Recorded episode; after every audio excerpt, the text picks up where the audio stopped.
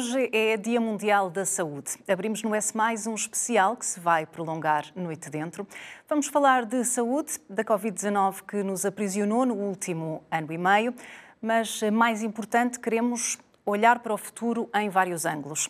A recuperação da atividade clínica não Covid, que ficou em pausa e deixou milhares de doentes sem seguimento, as sequelas que vão acompanhar milhares de pessoas para o resto da vida e exigir mais ainda da medicina, o que nos promete a ciência, que conseguiu criar vacinas em tempo recorde. Vai este impulso abrir outros caminhos? Inevitável também passarmos em revista as lições que esta pandemia nos trouxe e os erros que não se podem repetir. Antes de partirmos para estes detalhes, vamos olhar para o ponto em que está hoje a sociedade, cansada ou disposta a mais sacrifícios. Deseja a rotina que ficou lá atrás ou está consciente de que precisa de novos hábitos. São mesmo muitas as questões que vamos analisar. Recordo, a olhar para o futuro. E é por aqui que começamos com os nossos primeiros eh, convidados. Começo primeiro pelas senhoras, Susana Peralta, economista eh, da, da Universidade, aliás, Nova eh, de Lisboa, e Gustavo Jesus, que é médico psiquiatra do Centro Hospitalar e Universitário de Lisboa Central. Connosco também, via Skype, vai estar a Júlia Cardoso, presidente da Associação dos Profissionais de serviço social. E vou começar por si, eh, Gustavo, muito bem-vindo aqui a este especial que marca o Dia Mundial da Saúde. Ehm, de facto, a população, eh, a sociedade já não pode ouvir falar em pandemia, não é? É comum eh, ouvir-se dizer estamos todos cansados. Atingimos, de facto, o limite?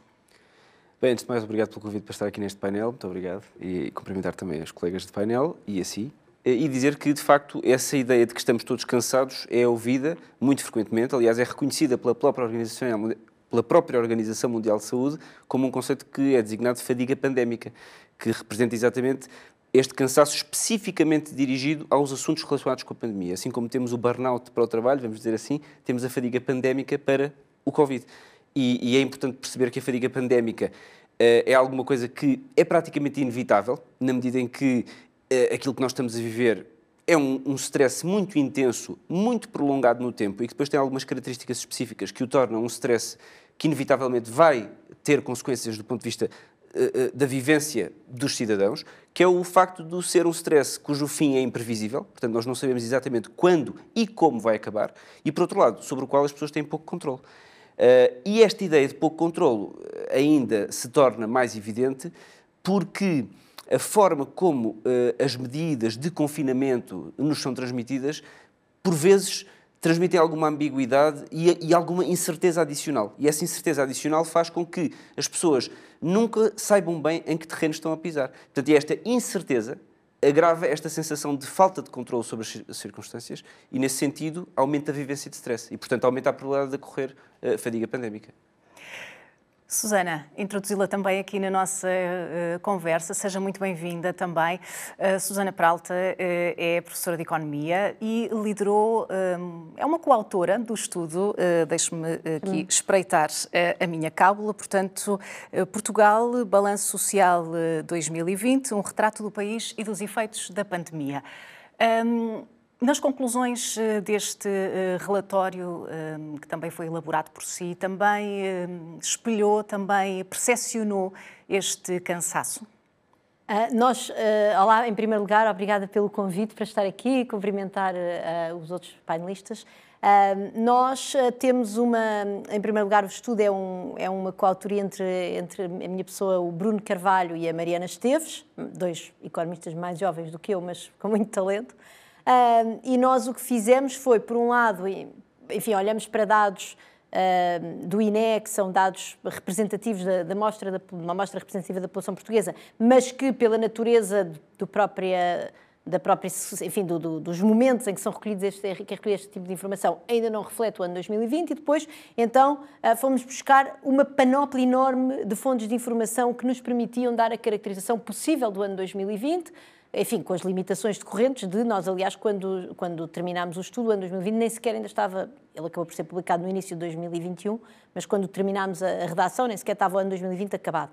Um, nós notamos, é, bem, essa fadiga pode ter, no nosso relatório, se calhar tem duas dimensões. Tem uma dimensão que é muito direta, nós tivemos o gosto de, de, de colaborar com muitas instituições, muitos centros de investigação que foram ao longo deste ano, enfim, do ano passado, recolhendo informação, fazendo sondagens inquéritos, uns representativos, outros não. Um, e aí temos, por exemplo, o Instituto de Saúde Pública da Universidade do Porto, temos também a Escola Nacional de Saúde Pública de Lisboa, o próprio Centro de Economia da Saúde da minha faculdade. E então, uh, aí temos perguntas diretas às pessoas a perguntar como é que se sentem, não é? E, e em que reflete estes aspectos, enfim, de, de, de saúde mental, de, de muitas angústias em face desta situação de grande incerteza, como o Gustavo disse bem. Portanto, aí temos evidência direta, e de facto essa evidência direta tem outro aspecto muito importante, que é o aspecto de Uh, as pessoas, tipicamente com menor nível de educação, com maior insegurança económica, também sentem maiores dificuldades ao nível de, de, emocional para lidar com esta situação de grande incerteza. Mas depois temos também, enfim, a nossa própria análise mais propriamente económica, em que nós fomos buscar, por exemplo, dados do Instituto do Emprego uh, e da Formação Profissional, uh, fomos buscar uh, cruzar informação acerca dos setores mais afetados pela pandemia e a composição uh, da, da, mão de obra desses setores para caracterizar realmente uma, uma situação económica. Enfim, esta crise é uma crise que, que, que causou muitas desigualdades, não é? E isso. Não foi ob... sentida por todos da mesma forma. Não, de maneira nenhuma. Houve muitas pessoas que não sentiram a crise, ponto final, não é? Em 2020 houve um aumento da receita em sede de IRS, por exemplo. Portanto, a receita fiscal aumentou.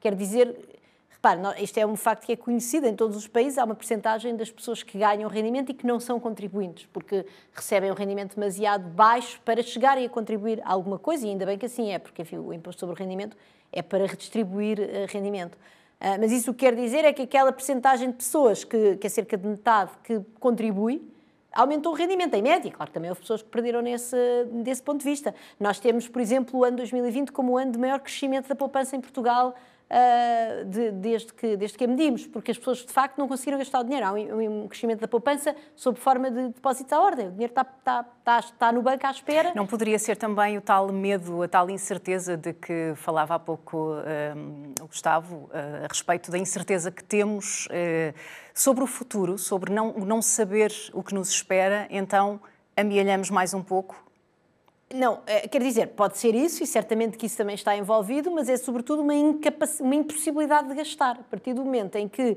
há, há um certo setor da, da população de, mais da classe média alta que gasta em viagens, que gasta em viagens não tem de ser no estrangeiro, podem ser em Portugal, que gasta em tem um certo estilo de vida. que gasta em, que gasta em, em, em, em bens de consumo, como enfim, entrar numa loja, comprar roupa, comprar eh, ir ao restaurante, ir almoçar fora. Tudo, exatamente, e, e, e portanto tudo isso nos foi impedido durante este ano e isso de facto levou a uma diminuição do consumo de, de forma que é, que é importante, o que não quer dizer obviamente que as pessoas em face de um grande cenário de incerteza, não se ponham, por exemplo, a diminuir as suas compras de bens duradouros, não é? Como eletrodomésticos, carros, casas, etc. Mas mesmo isso quer dizer, não, não, isso não se, bom, nós ainda não temos informação acerca dos bens duradouros, mas, por exemplo, no mercado imobiliário há uma queda das rendas, mas o preço médio da habitação, por enquanto, ainda não baixou. E, portanto, de facto, há uma parte substancial da população que, uh, fi, que ficou muito protegida deste risco económico da pandemia. Um, e isso é algo que, que, que, ressalta, mais ou menos, da análise de, todo, de toda a espécie de, de, de, bocadinhos de informação que nós conseguimos ir buscar, porque, claro, nós ainda não temos as tais bases de dados mais representativas do que foi o ano 2020, isso haverá de chegar a alguns no verão. Um, mas, mas isso, todo, todos, por todos os lados onde nós olhamos, nós vemos de facto uma pandemia que foi muito desigual nos seus, nos seus impactos económicos. E isso aumenta este problema de que o Gustavo falou, porque uh, se nós temos os tais dados de inquéritos das, das escolas de saúde pública, dos diversos, uh, também do Centro de Sondagem, já agora do ISCTE e do ICS, também gentilmente nos cederam os dados, uh, uma, de facto este, estes indicadores de alguma de, de, alguma angústia em face da, da, da, pandemia e da incerteza económica, que se reflete em saúde mental, que o Gustavo é muito mais competente do que eu para falar, mas nós também conseguimos ver que há uma diferença entre níveis de educação e níveis de rendimento e que as pessoas que estão em, em situação de maior precariedade perante a economia têm mais estes efeitos. Se nós, e, além disso... Ver... E à luz, da, à luz da saúde mental, só para não nos perdermos na, na, conversa, eu gostava de ajudar também um pouco a explicar, à luz da saúde mental, uh, em que é que se reflete uh, tudo isto que a Susana acabou de, de, enumerar. Eu agradeço, aliás, que me tenha dado a palavra, porque eu estava aqui ansioso por interromper. ansioso por interromper, precisamente porque há tanta coisa que a Susana diz que é muito Mas relevante. podem interagir um com o é, outro, então, não há qualquer então problema. Passei, porque, porque há muitas coisas que a Susana disse que eu acho muito relevantes e que eu gostaria de comentar. Como sendo, de facto, é o facto da desigualdade Uh, do ponto de vista económico, a desigualdade de impacto nas vidas das pessoas e das famílias é muito relevante. E isso é relevante até porque a pobreza é um fator de risco para a doença claro, mental. É Aliás, há um neurocientista que eu gosto muito, que eu aconselho a leitura a toda a gente, que é o Robert Sapolsky, que diz mesmo que um dos principais fatores de risco para a doença é a pobreza. Agora, isso não, uh, uh, não retira o facto de, de certa maneira, embora desigual do ponto de vista económico, a pandemia foi bastante igualitário do ponto de vista da vivência de stress. É óbvio que, claro que quem tem a pobreza como fator adicional tem um fator de risco adicional à vivência de stress, não é? Mas a verdade é que a vivência de stress foi, talvez pela primeira vez na nossa história da humanidade, muito transversal a todas as classes. Claro que vivida de formas diferentes, mas a variável económica, de facto, não é a única variável que interfere na vivência de stress. Isto para dizer que o que os estudos mostram é que há uma grande vivência de stress, portanto, vivida pela maioria da população. Há independentemente dos fatores económicos, Agora, também é verdade, e é sabido que, por exemplo, há estudos portugueses, um deles da Universidade do Minho, coordenado pelo professor Pedro Morgado, e outro deles do Hospital Júlio de Matos, coordenado pelo Dr. Henrique Prata e Dr. André Ponte, que nos mostram que pessoas que tenham trabalho viveram os confinamentos com muito menor stress. Claro. Agora, podemos uh, dizer que isto tem a ver com o facto de eles sentirem-se que o seu, é o seu, futuro é menos incerto, que é mais seguro porque têm trabalho, mas também porque têm ocupação e manutenção de rotinas Óbvio. que lhes melhora a sua vivência de stress. Não é? Agora, o facto é que, generalisticamente falando, na população aumentou muito a vivência de stress e sabe-se também que, ao longo do ano de 2020, uma grande porcentagem da população teve sintomas depressivos e ansiosos, o que é diferente de desenvolver uma perturbação de, de, depressiva ou uma perturbação ansiosa, não é? Porque todos nós já tivemos ansiedade ou nos sentimos tristes por um período mais prolongado de tempo, e isso não quer dizer, dizer necessariamente que tenhamos uma doença mental. Mas há um grande número de pessoas na população infectados ou não, depois até ele, na sua introdução falou-nos da, das sequelas da Covid, e se depois tiver interesse eu poderei falar sobre isso, porque a psiquiatria é das especialidades vamos ter onde um vai ser mais visível. Dedicado. Vamos, ter um painel, vamos ter um painel então, dedicado a essa, a essa gostaria muito de participar nesse painel, porque há, a psiquiatria aí vai ter muito, muito, muito, muita importância, porque há um grande número de sequelas neuropsiquiátricas associadas à Covid. Mas relativamente à população geral, há um grande aumento de sintomas depressivos e ansiosos, dos quais uma parte dessas pessoas vai desenvolver depressão e ansiedade. E, aliás, há mesmo já estudos que mostram, por exemplo, aumentos uh, uh, de risco de depressão de uh, 1,7, 1,8, relativamente ao risco basal populacional. É Portanto, que é muito. O que significa que o risco populacional de desenvolver depressão e ansiedade aumenta para toda a população em virtude uh, da existência desta pandemia. E o fator socioeconómico é um dos fatores de risco porque, como eu acabei de explicar, a pobreza aumenta a vivência de stress. E isso acontece não só até pela própria vivência uh, económica de, de, de, insegurança, não é? De pensar uh, é o que é que vai ser de mim, como é que eu vou pagar as contas, Exatamente. será que fiquei desempregado? Mas também porque a pobreza, uh, eu espero não parecer preconceituoso o que eu estou a dizer, mas a pobreza acarreta estilos de vida, eles próprios aumentadores do risco de doença, como por exemplo estilos alimentares piores, claro. estilos de vida com menos exercício físico, com mais stress psicossocial, com trabalho por turnos. Portanto, tudo isso, agora imagine, isto são tudo fatores cumulativos de risco. O dinheiro uh, e, e, o status económico, com tudo o que isso acarreta, mais o fator que é comum a todos, mas que afeta mais estes, que é o fator de stress de viver uma situação que fugiu ao nosso controle, cujo final é imprevisível e que, portanto, uh, uh, tudo o que é incontrolável e imprevisível aumenta muito a nossa vivência de stress. De facto, quando uh, conversávamos há pouco sobre um, a economia uh, ter fechado, portanto, os setores uh, de atividade que fecharam, um, e agora assistimos a uma reabertura gradual. Um, as pessoas têm percepção do risco que ainda correm ou de facto o cansaço uh, já é de tal forma, uh, enfim, agudizante, que já entramos uh, numa de perdido por 100, perdido por é, mil. Seja o que Deus quiser. Seja é? o que Deus quiser, certo. eu preciso é de sair. Claro, essa pergunta é, é, muito pertinente, porque de facto eu há bocado falei da questão da fadiga pandémica, depois não disse o que era, mas a fadiga pandémica é exatamente esta sensação de exaustão relativamente à informação que se relaciona com a pandemia. E uma das consequências que tem é o distanciamento relativamente a essa informação. Ou seja, eu prefiro ignorar a informação. Porque se a informação não me traz segurança não me traz apaziguamento, eh, do ponto da minha vivência de stress, atendendo a que eu estou há um ano e meio, não, não tanto, mas há um ano a viver este stress, as pessoas preferem não uh, aceder às informações para que a sua vivência de stress não aumente. E, portanto, não acedendo à informação, começam também a, a, a viver de forma displicente as medidas de, de, confinamento e as medidas de segurança. Agora, uh, é muito importante também perceber que uh, a forma como o confinamento e o desconfinamento acontece tem impacto nisso. Aliás, a própria Organização Mundial de Saúde recomenda eh, algumas medidas para mitigar a fadiga pandémica e, portanto, aumentar o cumprimento que as pessoas fazem dessas medidas, como sendo informação coerente, informação uh, consistente no tempo, informação não contraditória, hum? uh, que é tudo menos aquilo que tem acontecido. Uh, eu, eu, eu, percebo, eu percebo que essa situação assim seja, porque de facto a pandemia é desconhecida para todos nós. E eu não sou político, sou médico, portanto eu obviamente que olho para as coisas do ponto de vista da saúde e percebo que as decisões políticas uh, tenham que ter em conta muito mais variáveis do que aquelas que eu tenho em consideração como médico. Agora, o facto é que dizer num dia uh, se tudo, uh, se chegarmos a um índice de transmissibilidade de 1, paramos o desconfinamento. E, e como eu já ouvi recentemente, afinal, talvez já não seja bem assim, e se o índice de transmissibilidade chegar a 1, podemos ter mais cautela, mas continuaremos a desconfinar.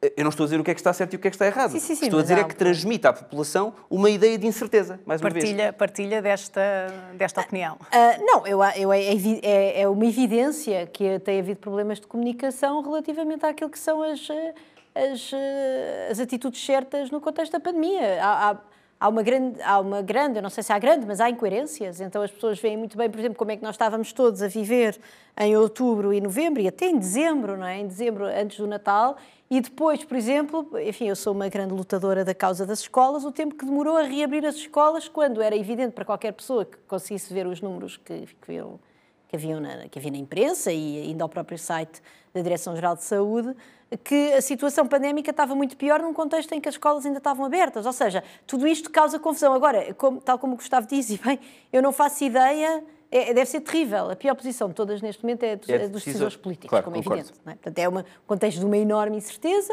um contexto em que, de uma certa maneira, uh, se vai por abertura excessiva, tem um custo enorme em vidas humanas claro. e em saúde, em, em saúde das pessoas. Se se vai por encerramento excessivo, tem um custo enorme do ponto de vista económico, que também é um custo de saúde porque as pessoas lá está, quando entram na pobreza, comem pior, têm piores uh, estilos, de uh, estilos, de vida, têm uh, esperanças de vida mais baixas. Certo. A verdade é esta, a verdade é esta. Portanto, e portanto é, não, é um bocadinho uma situação preço por ter cão, preço por não ter cão. Agora, eu acho que apesar de tudo, alguma coerência adicional seria necessária e depois também, enfim, não vamos agora entrar por aí neste contexto, mas há alguns comportamentos até de, de, alguns responsáveis políticos que também, em momentos críticos, não, não, não enviaram a mensagem certa às pessoas. Uh, portanto, eu, eu, eu, estou certa que sim, que há, que há, um problema de comunicação. Agora, saber se o R uh, passado um. Eu, eu, percebo o conceito do R e percebo qual é a importância do um, uh, mas também percebo, de um ponto de vista, enfim, do ponto de vista, de, de, apesar de tudo, é uma ciência social, não é? Portanto, eu percebo, consigo perceber um bocadinho o que é, que é este mecanismo de transmissão,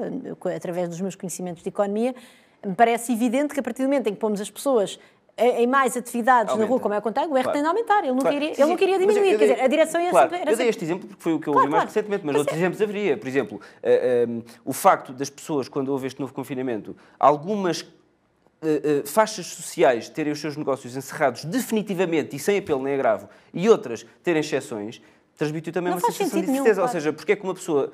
Eu não estou a dizer que está certo ou errado, mais uma vez, não, mas, mas, do ponto de é vista do cidadão, é eu penso assim: eu tenho um cabeleireiro. Ou melhor, vamos, vamos dizer, eu tenho. Sim, um cabeleireiro, vamos, por exemplo. Cabeleireiro. Um cabeleireiro. Ou eu tenho uma loja de ferragens, porque é que eu, na loja de ferragens, posso ter uh, a loja aberta e, e o cabeleireiro não? Portanto, uh, e, e, aí, mais uma vez, na comunicação, talvez devesse ser transmitida o fundamento das decisões. Ou seja, porque é que as medidas foram escolhidas? Porque é que as, as exceções foram aquelas? Porque isso também acho que não ficou claro. E isso não. pode ter transmitido à população, mais uma vez, uma sensação, uma sensação de incerteza, até de injustiça, que é uma das coisas que as pessoas sentem, que é a minha classe foi particularmente injustiçada e eu não percebo porquê. Uh, e isso aumenta muito a vivência de stress. Eu, claro que eu uh, trago sempre a brasa à minha sardinha, que é a vivência de stress, porque o stress, uh, no fundo, depois é o que vai determinar o aumento das perturbações e... de saúde mental. Sim, e eu, já agora eu também, se pudesse, queria acrescentar que há um conceito muito interessante de uma economista que é a a Esther Duflo, que é uma economista francesa que ganhou o Prémio Nobel há dois anos, uh, que ela, ela falava uma vez, na, escreveu sobre isso também no Le Monde e uma vez também, obviamente, uma entrevista dela à, à France Inter, que era uh, desdramatizar o confinamento. E para ela desdramatizar o confinamento é o quê? É dar muitos apoios sociais. É, no fundo, ter, é dizer às pessoas: podes ficar em casa, fica descansada, não vais passar fome, as contas vão ser pagas, vai-te chegar o dinheiro à conta no fim do mês. E essa desdramatização, eu julgo que vai muito de encontro a esta mensagem também uh, do Gustavo, que é, no fundo, uh, é, é um, a dramatização é, obviamente um fator de stress, não é? se a pessoa acha que não vai conseguir pagar as contas claro. e ela e cá pronto, tinha uma desdramatização? Uh, não, Quer dizer, houve, houve, enfim, quando nós comparamos, por exemplo, com o que acontece nas economias emergentes, claro que houve. Nós, apesar de tudo, fazemos parte de um grupo de países uh, desenvolvidos, de economias desenvolvidas, onde foi possível uh, fazer algumas transferências para as pessoas. Agora, Portugal, no contexto da União Europeia, é um dos países que menos gastou a apoiar as pessoas e, por exemplo, designadamente na, neste setor da beleza da de, de, de, sim, da, da beleza em geral, dos cabeleireiros e não só dos cuidados da estética, sim, da estética obrigada. Via-se muito já na, durante, enquanto os cabeleireiros ainda não puderam abrir, via-se já muito nas notícias pessoas a trabalhar ilegalmente e assim a razão. Quer dizer, quem somos nós para julgar quem, é, quem vai trabalhar ilegalmente porque não tem dinheiro para pagar as contas ao fim do mês? Ou comida portanto, para os filhos, não é? Exatamente, e portanto, aí eu, eu julgo que Portugal ficou, uh, ficou muito aquém daquilo que poderia, daquilo que fizeram em todo o caso os seus congêneres europeus, do ponto de vista de apoiar. Sim embora, as pessoas. Eh, embora também, eu obviamente não sou economista, portanto não me atrevo a comentar, mas também parece-me evidente para mim, como não economista, que, que essa desdramatização também custa dinheiro, não é? Não sei. Custa imenso dinheiro, claro. Desdramatizar, desdramatizar claro. custa dinheiro e resta-se dinheiro para desdramatizar, não é? Pois, mas Porque então... o próprio Serviço Nacional de Saúde, por exemplo, também precisa de muito dinheiro. Claro, é verdade. Uh, e a verdade é que o investimento também tem sido, tem sido titubeante, parco, não é? Sim. Sim, sim, claramente. Isso está nas contas, vê-se perfeitamente Exatamente. quanto é que Portugal gastou e, em saúde. Aliás, e a própria saúde mental, já que voltando a, chamar a brasa à minha sardinha, uh, poderemos comentar como é que agora as consequências da falta de investimento ao longo dos anos na saúde mental se vão refletir na capacidade ou não de resposta à crescente, à crescente incidência de perturbações mentais que vai acontecer. Porque, e, o mesmo, e o mesmo se pode dizer sobre as restantes áreas da saúde. Porque uh, o, o, grande problema, um dos grandes problemas, e, e, não estamos aqui, estamos aqui a falar de muita coisa e não da doença Covid propriamente dita, mas já agora é importante saber que um dos fatores de stress é a pessoa ter medo de ser infectada e ter medo de morrer claro. e ter medo que os seus familiares morram, não é? E isso tornou-se mais iminente como risco quando os serviços entraram em ruptura. E os serviços entraram em ruptura porquê? Acho que não é preciso pensar E mais uma vezes, vez, é? é? uma excelente deixa para chamarmos a Júlia Cardoso, que penso que já está eh, em linha connosco através eh, de Skype. Um, foi de facto, eh, não sei se já me consegue ouvir agora, um, eu perguntava-lhe há pouco, uh, de facto foi nos lares que se sentiu inicialmente este grande uh, embate da pandemia da Covid-19. Nesta altura, já reina alguma paz? A vacinação conseguiu trazer, eh, enfim, alguma acalmia? Gostaria, antes de mais, de pegar naquilo que o Gustavo disse relativamente ao podermos estar perante aquilo que foi a diminuição do investimento no campo da saúde nos últimos anos. Uh, não deixamos de estar neste momento a sofrer com isso, uh, são consequências inevitáveis uh, do que foi o desinvestimento e também na área uh, social e especificamente na, na área residencial. Está-me a ouvir? Sim, sim, eu dizia que foi precisamente uh, o, o setor social que, testemunhou, que testemunhou essa falta de investimento logo no, no, primeiro impacto. Exatamente. Uh, os tempos da Troika foram tempos terríveis uh, para todos nós e, sobretudo, uh, para as áreas sociais e para a área da saúde. O desinvestimento, de facto, foi muito elevado e nós estamos agora também, por causa da pandemia, a sofrer certamente mais do que poderíamos ou deveríamos se não tivesse havido esse desinvestimento. Neste momento, a situação está um pouco mais calma porque nós também vamos aprendendo e vamos, vamos nos adaptando às circunstâncias, vamos aprendendo e vamos redefinindo aquilo que devem ser as estratégias e, e, as, e as ações, mas eu diria continuamos ainda com preocupações, até porque nas estruturas residenciais ainda há muita gente que não está vacinada. Uh, e, e, esse uh, é, é um elemento extremamente importante. Mas uh, eu gostaria também de frisar aqui, sobretudo, aquilo que foi o drama uh, nessas, uh, nessas estruturas, mas não apenas nessas, é evidente que aí o drama foi maior, até por causa das mortes a que assistimos, mas também o drama relativamente àqueles que muitas vezes nós nem conhecemos, não nos lembramos que existem, que são as pessoas que estão em situação de isolamento social, que são aqueles, enfim, sem nome, incógnitos para boa parte da sociedade, lamentavelmente, não é? Uh, mas, efetivamente, o que sobressaiu do ponto de vista uh, público da comunicação social e que nos incomodou a todos muito uh, foi a situação dos lares, as mortes aí existentes e não nos esqueçamos que isso também teve a ver não só com um, um o facto de, de, de, os lares acolherem uma população uh, com, com maiores níveis de risco face à, à pandemia e por causa de, do conjunto de, de, fragilidades em saúde que eles têm, mas também por causa das condições de funcionamento desses lares, inclusivamente da sobrelotação que alguns deles registavam. E um outro elemento que não é de sumenos importância, que é a questão da preparação uh, das próprias equipas eh, da preparação técnica, eh, da preparação para os cuidados, Uh, o não cumprimento muitas vezes da diversidade uh, profissional que tem que existir também. Portanto, houve um conjunto de razões que fez com que esta área de facto fosse das, das mais uh, atingidas do ponto de vista dos efeitos desta, desta pandemia. Podemos não estar a falar diretamente de pobres, eu concordo, a pobreza de facto sentiu, sofreu muito mais uh, com isto, os pobres, mas aqueles também em situação de vulnerabilidade por outros motivos que não a pobreza também foram demasiado atingidos com, com esta pandemia. E, eh, de resto, Gustavo, pegava nas, nesta análise que Júlia Cardoso acabou de fazer, eh, de facto, o isolamento, eh, a solidão, também tem e teve, continua a ter, impacto na saúde mental dos mais velhos. Como é que se consegue chegar a essas pessoas no futuro? Como é que conseguiremos contornar essa situação? Essa pergunta leva-me a responder em duas partes, que é eh, muito, durante muito tempo, nesta, na fase inicial da pandemia, se pensou que, do ponto de vista da saúde mental, a população idosa seria exatamente a mais atingida, até porque era aquela que tinha maior risco de vida, maior risco de doença grave, mas a maior parte dos estudos não mostra isso. Mostra que a principal população atingida pelo stress muito aumentado face à pandemia é a população adulta jovem.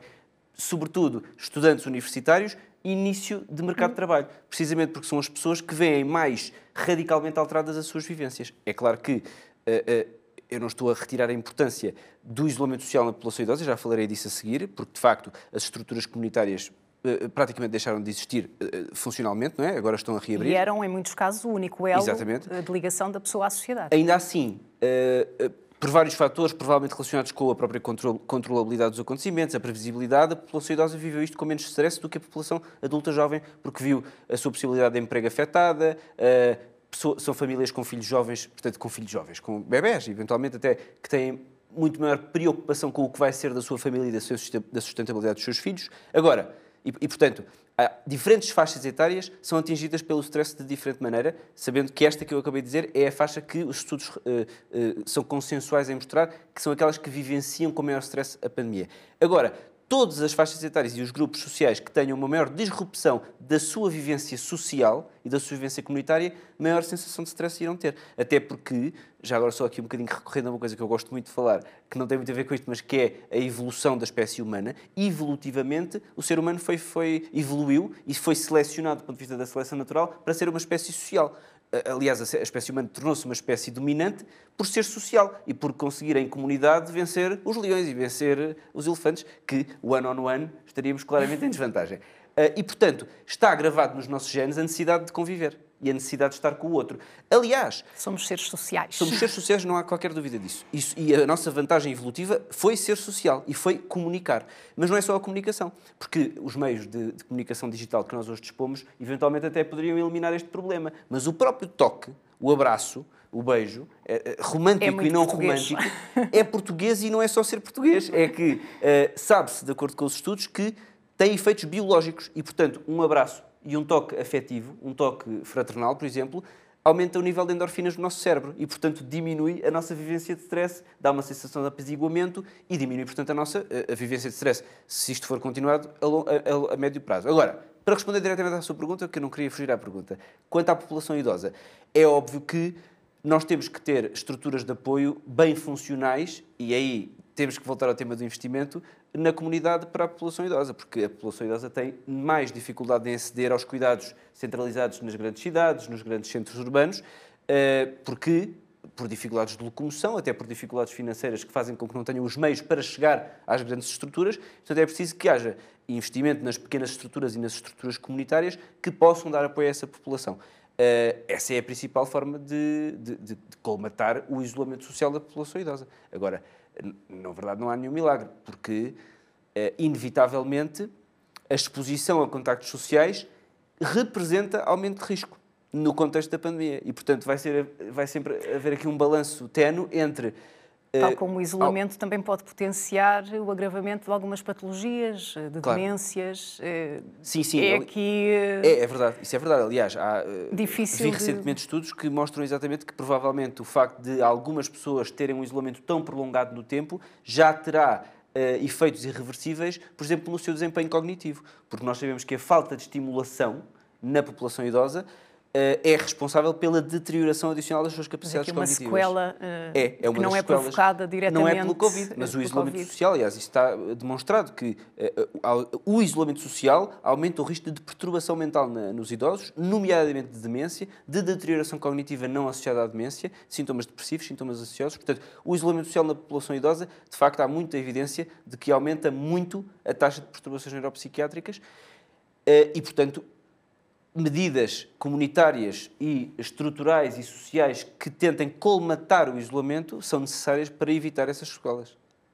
Uh, Júlia, um, eu perguntava-lhe uh, a respeito um, do plano de um, recuperação e uh, resiliência se já espreitou, se já eh, viu o que é que está previsto para esta área. Eh, o Governo prevê aumento da Rede Nacional de Cuidados Continuados, aumento da rede de cuidados paliativos. Isto que está contemplado é suficiente? Nós estamos neste momento exatamente a trabalhar numa proposta também para darmos o nosso contributo, obviamente, relativamente a isso. Não temos dúvidas de que é preciso aumentar a capacidade de resposta ao nível dos cuidados continuados integrados, ao nível dos paliativos, mas a outra área das chamadas ERPs, eh, dos lares, eh, também necessita de investimento. Eh, e, podemos também dizer que não podemos ficar apenas por investimento do ponto de vista dessas estruturas tradicionais de acolhimento uh, dos mais velhos. Uh, temos que ir também para outro tipo de políticas, nomeadamente aquelas que permitem uh, recuperar as suas casas, torná-las melhores em termos de acessibilidade, torná-las melhores em termos de conforto, incluindo o conforto energético de que agora se, se, está a falar, mas nós já sabemos há muitos anos que esse é um problema da maior parte das famílias em Portugal e, sobretudo, dos mais velhos, não exclusivamente dos mais velhos, mas, portanto, parece-nos que tem que haver maior diversidade de políticas que uh, protejam, uh, no fundo, que respondam àquilo que são os direitos das pessoas. Uh, Deixe-me só dizer-lhe que também as coisas não se fazem todas de um dia para o outro, obviamente, mas a nossa nós temos um, uma grande expectativa relativamente àquilo que possa vir a ser o investimento na melhoria das condições residenciais. Não nos basta investirmos em cuidados continuados, nós temos que investir a outros níveis e, sobretudo, pensar naquilo que é o, o efeito positivo da permanência das pessoas no seu meio habitual de vida. e, portanto, o investimento ao nível das condições habitacionais, assim como uma melhoria de resposta ao nível dos serviços de apoio domiciliário, que permitam que as pessoas se mantenham com uma vida com qualidade na, no seu meio habitual de vida, também uh, são áreas de política em que é preciso investir. Portanto, Só para, para pensar terminar, o envelhecimento de outra forma. Diga? Pensar, no fundo, o envelhecimento de outra forma. Exatamente, nós temos que ter eh, políticas diversificadas e, e nesse aspecto não podemos estar a pensar também apenas em políticas nacionais. Elas são extremamente importantes, são elas as que garantem, numa primeira instância, eu diria que é extremamente importante, direitos universais, mas depois nós temos que ter políticas também, do ponto de vista local, que atendam ao envelhecimento da nossa população. nós somos dos países mais envelhecidos do mundo, como sabemos, e não temos dedicado a atenção que devíamos dedicar a este, eu não quero dizer um problema, mas é, é este desafio, digamos, a este desafio. precisamos que haja aqui, para já, políticas públicas integradas, Uh, dentro das políticas sociais, elas também têm que uh, evidenciar uh, integração e temos que ter aquilo que é extremamente importante e, sobretudo, do ponto de vista local, a cooperação entre diferentes organizações. Se não o fizermos, não vamos longe, do meu ponto de vista. E, aproveitando uma expressão que usou, a expressão desafio, Susana, um desafio também para as gerações mais novas que também estava aqui a querer, estão, estava aqui a querer estão, falar das gerações mais novas estão penalizadas que saem também prejudicadas sim eu devo dizer que relativamente às gerações mais velhas e à, e à questão da do investimento nos cuidados continuados e nos lares, etc., eu até uh, escrevi em agosto no público, quando começou a haver as grandes notícias acerca dos lares, uh, que de facto Portugal é um dos países da, da OCDE que investe menos em, em, cuidados continuados, temos rácios de pessoas, de, de, funcionários por residente dos mais baixos, e um quinto, por exemplo, dos rácios de funcionários por residente dos países nórdicos. Portanto, tudo isto que aqui foi dito acerca dos lares, de não terem pessoal suficiente, não estarem preparados, de estar sobrelotados, tudo isso é perfeitamente verdade, vê-se nas estatísticas e é um drama enorme, é um drama que nos, eh, que nos mandou, enfim, nos, nos, nos, levou a correr de braços abertos para esta catástrofe da pandemia, até porque há estudos noutros países que mostram que a qualidade dos lares, designadamente nos Estados Unidos, que eu li nessa altura quando escrevi esse artigo para o público, uh, designadamente nos Estados Unidos, que mostram que lares com, por exemplo, maior rácio de pessoal por residente tiveram muito menores taxas de infecção. Portanto, é exatamente, vai exatamente de acordo, uh, de, exatamente em contra aquilo que aqui foi dito. Portanto, isso é perfeitamente verdade. No entanto, e como o Gustavo, aliás, também já chamou a atenção para as gerações mais novas, eu julgo que as gerações mais novas, infelizmente, têm estado bastante fora do radar das políticas públicas ao longo deste ano, têm sido um bocadinho tratadas como meros danos colaterais. Foi assim, certamente, o ano 2020. 2021 já foi melhor, tanto que hoje celebramos a reabertura das escolas até ao nono ano, que eu julgo que é um, é um momento feliz da é nossa democracia. É uma semana memorável. É um momento feliz da nossa democracia, porque de facto, nós, eh, relativamente já agora aos jovens e aos jovens adultos, uh, existem, quando nós olhamos para os dados que nós analisamos no nosso balanço social do Instituto do Emprego e da Formação Profissional, eles são Uh, esmagadoramente a, a, a, São a, grande fatia. a grande fatia dos novos inscritos nos centros de emprego e atenção que há muitas pessoas que não, não vão aos centros de emprego, porque os centros de emprego é para quem não tem direito ao, ao subsídio de desemprego. Não, é para quem, quem vai ao centro de emprego, em princípio, é quem está a, pode também ir lá porque é uma maneira de encontrar trabalho, Uh, mas é sobretudo para aquelas pessoas que têm acesso ao, ao subsídio de desemprego. E há muitos uh, jovens trabalhadores que eram uh, independentes, que trabalhavam, por exemplo, no setor do turismo e que, portanto, não tinham vínculos não, estáveis ao mercado de trabalho, que foram, aliás, dos primeiros também a ser dispensados, porque isso também se vê. Houve uma. Repara, o layoff proíbe os despedimentos. Portanto, o que é que as empresas fizeram? Livraram-se rapidamente de. E eu não, eu não estou a criticar as empresas longe de mim, nem sequer estou a criticar a política do layoff. Parece-me tudo muito bem, mas a verdade é que esta política de proibição dos despedimentos, não só também para os créditos uh, apoiados pelo Estado, uh, garantidos pelo Estado, as empresas estão a ser apoiadas pelo Estado, não podem despedir, mas não são obrigadas a renovar contratos a prazo, por exemplo. Uh, não são obrigadas a manter as pessoas que, têm, que não têm vínculo, não é? que são os, os famosos, chamados falsos recibos verdes. E essa é, é a população muito é jovem. essa geração que está, está, a ser sacrificada. Essa geração está a ser completamente sacrificada. Quer dizer, nós temos de ter consciência disto e é preciso rapidamente começar a pensar em políticas públicas para ajudar essa geração, até porque é essa geração que nós vamos pedir para pagar tudo isto que é depois necessário para as outras gerações mais velhas, não é? Essas, é nós temos de pôr essas pessoas com condições de poderem ser, de poderem contribuir para a economia do país. E neste momento a única coisa que nós fizemos foi tirar-lhes o tapete e muitos deles deixá-los completamente descalços por cool layoff, que é a única medida verdadeiramente consequente em termos de taxa de cobertura, em termos também da percentagem de reposição do rendimento, uh, é uma medida que vai às pessoas que têm um vínculo uh, estável com o mercado de trabalho e essas pessoas são acima dos 35, enfim, genericamente. Por outro lado, estão ainda as gerações mais abaixo, não é? Aquilo que nós fizemos neste país às escolas, que é um, um elemento fundamental de várias coisas na vida no futuro destas crianças, não só, mais uma vez, na capacidade de serem produtivas e de gerarem rendimento para pagar todas estas políticas que eu estou completamente de acordo que nós precisamos para tornar a nossa sociedade Como é que se recuperam essas gerações? E, e, e faço esta questão assim, porque já não temos de facto muito tempo e importa perceber como é que recuperamos uh, essas é gerações. Para, para, os jovens, para os jovens da idade escolar, é necessário, uh, obviamente, planos de recuperação da aquisição de competências. Portanto, nós uh, tínhamos isso já quantificado para outros países. Em Portugal saiu há uma semana, enfim, saíram os números do, do Instituto Nacional de Avaliação Educativa Uh, que permitem uma leitura que, na verdade, não são os melhores números possíveis, mas, enfim, permitem-nos uma leitura, de facto, de um grande atraso na aquisição de competências e isso é preciso, como já chegou, penso que foi o Filinto Lima, o, o presidente da Associação Nacional de Diretores de Escolas e Agrupamentos Escolares, que disse um plano Marshall para a educação. Vai ser preciso contratar pessoas, é, aliás, é até uma oportunidade, porque nós temos um corpo professoral dos mais Isto, no fundo, vai ter tudo a um investimento público. É preciso dinheiro. Uh, isto não é investimento, isto é, isto é contratação, isto, é, isto são gastos com pessoal, não é?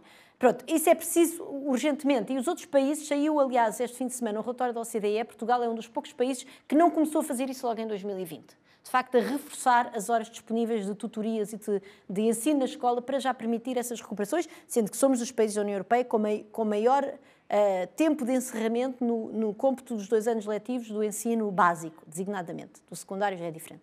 Depois, para os jovens adultos, é evidente que vai ser preciso, vão ser precisas políticas, para começar, de maior apoio ao rendimento, que foi algo que eles ficaram muito fora das malhas daquilo que foi desenhado, eh, que foi sendo desenhado ao longo do tempo pelo governo, e depois muita ajuda para os, enfim, para os procurar para políticas, nós chamamos isso, temos um nome para isso, são políticas ativas de emprego, não é? Ajudar essas pessoas a rapidamente conseguirem recuperar a algum lugar no mercado de trabalho, seja qual for o mercado de trabalho que sair daqui. Agora, é uma, há um lado que é bom, essas pessoas são mais flexíveis e veio aí uma adaptação digital, etc. Portanto, mas vão precisar, vão precisar de ajudas das políticas públicas e, de facto, além de que há, de facto, números preocupantes relativamente à saúde mental, como o Gustavo disse bem, e essa saúde mental, é, é nós hoje em dia na economia sabemos perfeitamente que isso tem problemas ao nível da própria capacidade das pessoas serem funcionais uh, no seu uh, no trabalho, tal como o facto das crianças, por exemplo, ficarem com estes atrasos em termos de aquisição de competências tem impacto na sua vida também em comportamentos de risco, uh, na, na, na, saúde, enfim, de forma genérica. Já e, para portanto... não dizer, aliás, já para não dizer que esta questão da saúde mental e do impacto que isto tudo que a Susana acabou de descrever e que eu concordo a 100% relativamente à população jovem ser muito afetada pela pandemia do ponto de vista socioeconómico, que se reverte depois em impacto uh, na vivência de stress e na perturbação mental, que depois volta a ter um impacto socioeconómico claro. em retorno. Isto é um ciclo vicioso, no é, mas é que este está muito documentado, porque, por exemplo, a depressão é conhecidamente uh, em todo o mundo a terceira causa de incapacidade Exato. para o trabalho. Portanto, depois vamos ter as baixas associadas às depressões claro. e vamos ter o dinheiro que o Estado vai gastar em baixas através da Segurança Social, vamos ter a diminuição da produtividade nas empresas onde as pessoas não estão, ou, se a pessoa não estiver de baixa, vai estar mas a ter um trabalho vai... não produtivo. Claro portanto vai estar a empresa a produzir menos, e vamos ter custos, eh, portanto, diretos e indiretos para as empresas e para o Estado. Portanto, o, é, do ponto de vista socioeconómico e, é, no fundo, a economia e a saúde mental funcionam em ciclo claro. único, não é? Porque, porque, de facto, isto que a Susana descreveu tem impacto na saúde mental e a saúde mental tem um impacto muito documentado do ponto de vista económico, nomeadamente a depressão, para falar assim do mais fácil. E não existe uma vacina para a depressão. Não, não existe uma vacina, mas existe, existe tratamento. Mas existem políticas públicas. Não só existem políticas Sim. públicas na prevenção, como existem,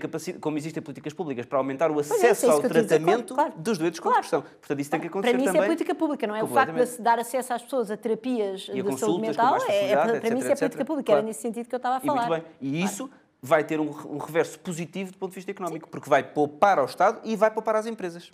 Esta, estas são as gerações que vão ter que pagar isto tudo, não é? E nós já lhes estamos a deixar sentir 30 e tal por cento do PIB de dívida, portanto, quer dizer, não, não podemos, não é? Digamos, se nós fomos capazes durante este ano de fazer um investimento enorme para proteger a saúde dos mais velhos e bem, e bem, também não podemos fazer isso em detrimento completamente destas gerações mais novas. E estas gerações mais novas passaram muito mal e, e vai haver um problema já Estão agora a também. passar. Estão a passar muito mal, estão a passar muito mal, estão a passar ainda, claro.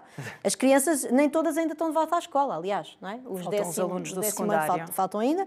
As crianças das creches, nós sabemos que para as crianças de meios desfavorecidos é catastrófico não estarem em. Por exemplo, o facto de Portugal ter fechado as creches é algo que que é pouco compreensível. A Inglaterra, durante todo este, este confinamento de 2021, teve sempre as creches abertas e nas escolas primárias teve 30% dos alunos nas escolas a ter aulas, verdadeiramente. Todos os alunos que tinham dificuldade. Portanto, também há aqui uma abordagem ah, na maneira como, como nós, enfim, como se encara o que é que é um encerramento de escola em diferentes países, que é muito diferente. E, mais uma vez, o que eu acho é que nós não podemos tratar as gerações mais novas como, como meros danos colaterais, porque eles é que vão ser o motor que eventualmente nos fa- farão sair daqui a duas décadas, espero eu, do buraco onde nos estamos a meter. Já não temos de facto muito tempo, eu ainda quero, ainda quero hum, colocar uma questão eh, à Júlia Cardoso, que ainda está eh, connosco eh, via Skype. Recordo que é presidente da Associação dos Profissionais de Serviço Social. Eu perguntava-lhe hum, a respeito dos apoios eh, sociais. Hum, qual é o ponto de situação nesta altura? Eh, Está-me está a perguntar por apoios eh, sociais relacionados, porque há muitos e, e- e- e muito, muito distintos. Eh, há eh, aquelas prestações habituais relacionadas com as situações de pobreza e de exclusão social, não sei se é essa que, que se, se está a referir, como o rendimento podemos- social de inserção, por exemplo. Podemos nos focar nas que considera que nesta altura são eh, mais impactantes.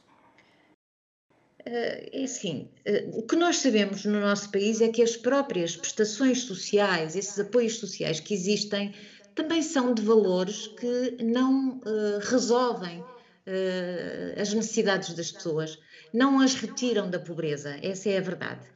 Eh, houve um aspecto positivo, embora nós não, não tenhamos que ficar, enfim, por aspectos que são menos maus, que foi o de não retirar prestações sociais relacionadas com carência económica, de não as retirar às famílias, aos indivíduos, eh, por razões relacionadas com a pandemia.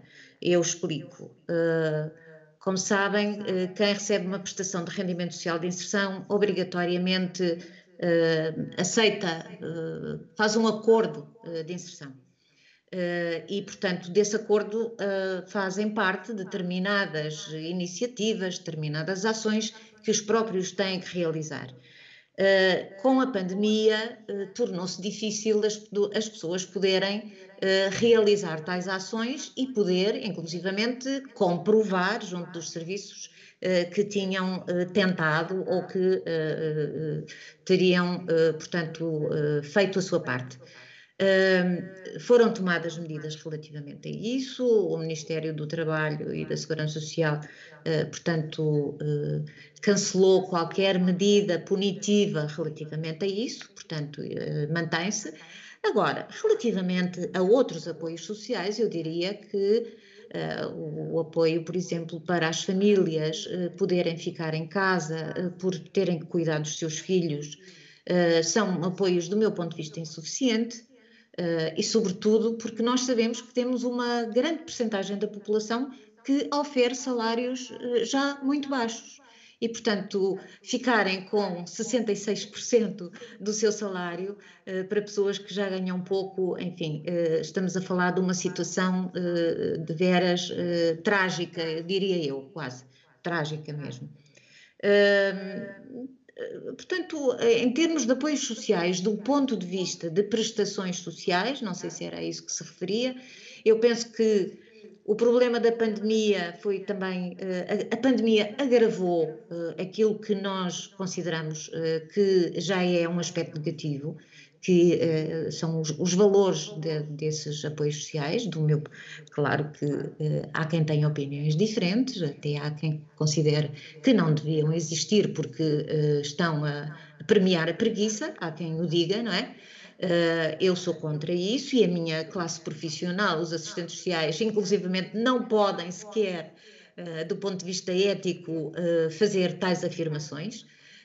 isso é contra os direitos humanos mas digamos que esta fase veio para além de não registar substantivas melhorias do ponto de vista dos valores do, do, de apoios sociais e, sobretudo, de prestações sociais, eu diria que eh, ainda tornou mais evidente a sua insuficiência face a, ao que se passou uh, em boa parte dos uh, agregados familiares do nosso país.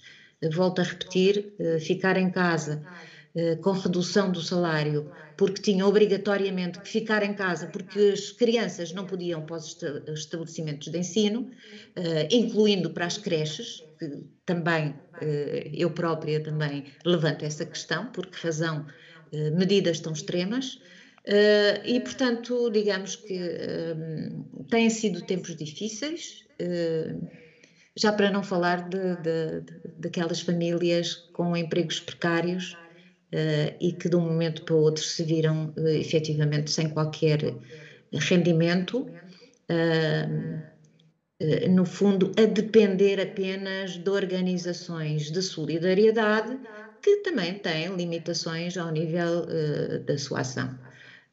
e os cidadãos não podem depender apenas da solidariedade de organizações ou da solidariedade do vizinho. Ter, Cardoso, é com essa mensagem que é com essa mensagem que vamos de facto ter que encerrar este primeiro painel dedicado ao Dia Mundial da Saúde. Antes de mais fazer um agradecimento aos eh, convidados que aqui estiveram connosco, Gustavo Jesus, eh, médico psiquiatra, Susana Peralta, economista e eh, via Skype Júlia Cardoso, que é presidente da Associação dos Profissionais de Serviço Social. A seguir, Pedro Vaz Marques e os seus convidados analisam como será a saúde no pós-pandemia. Cuide de si, ao fazê-lo, está a cuidar também da saúde pública.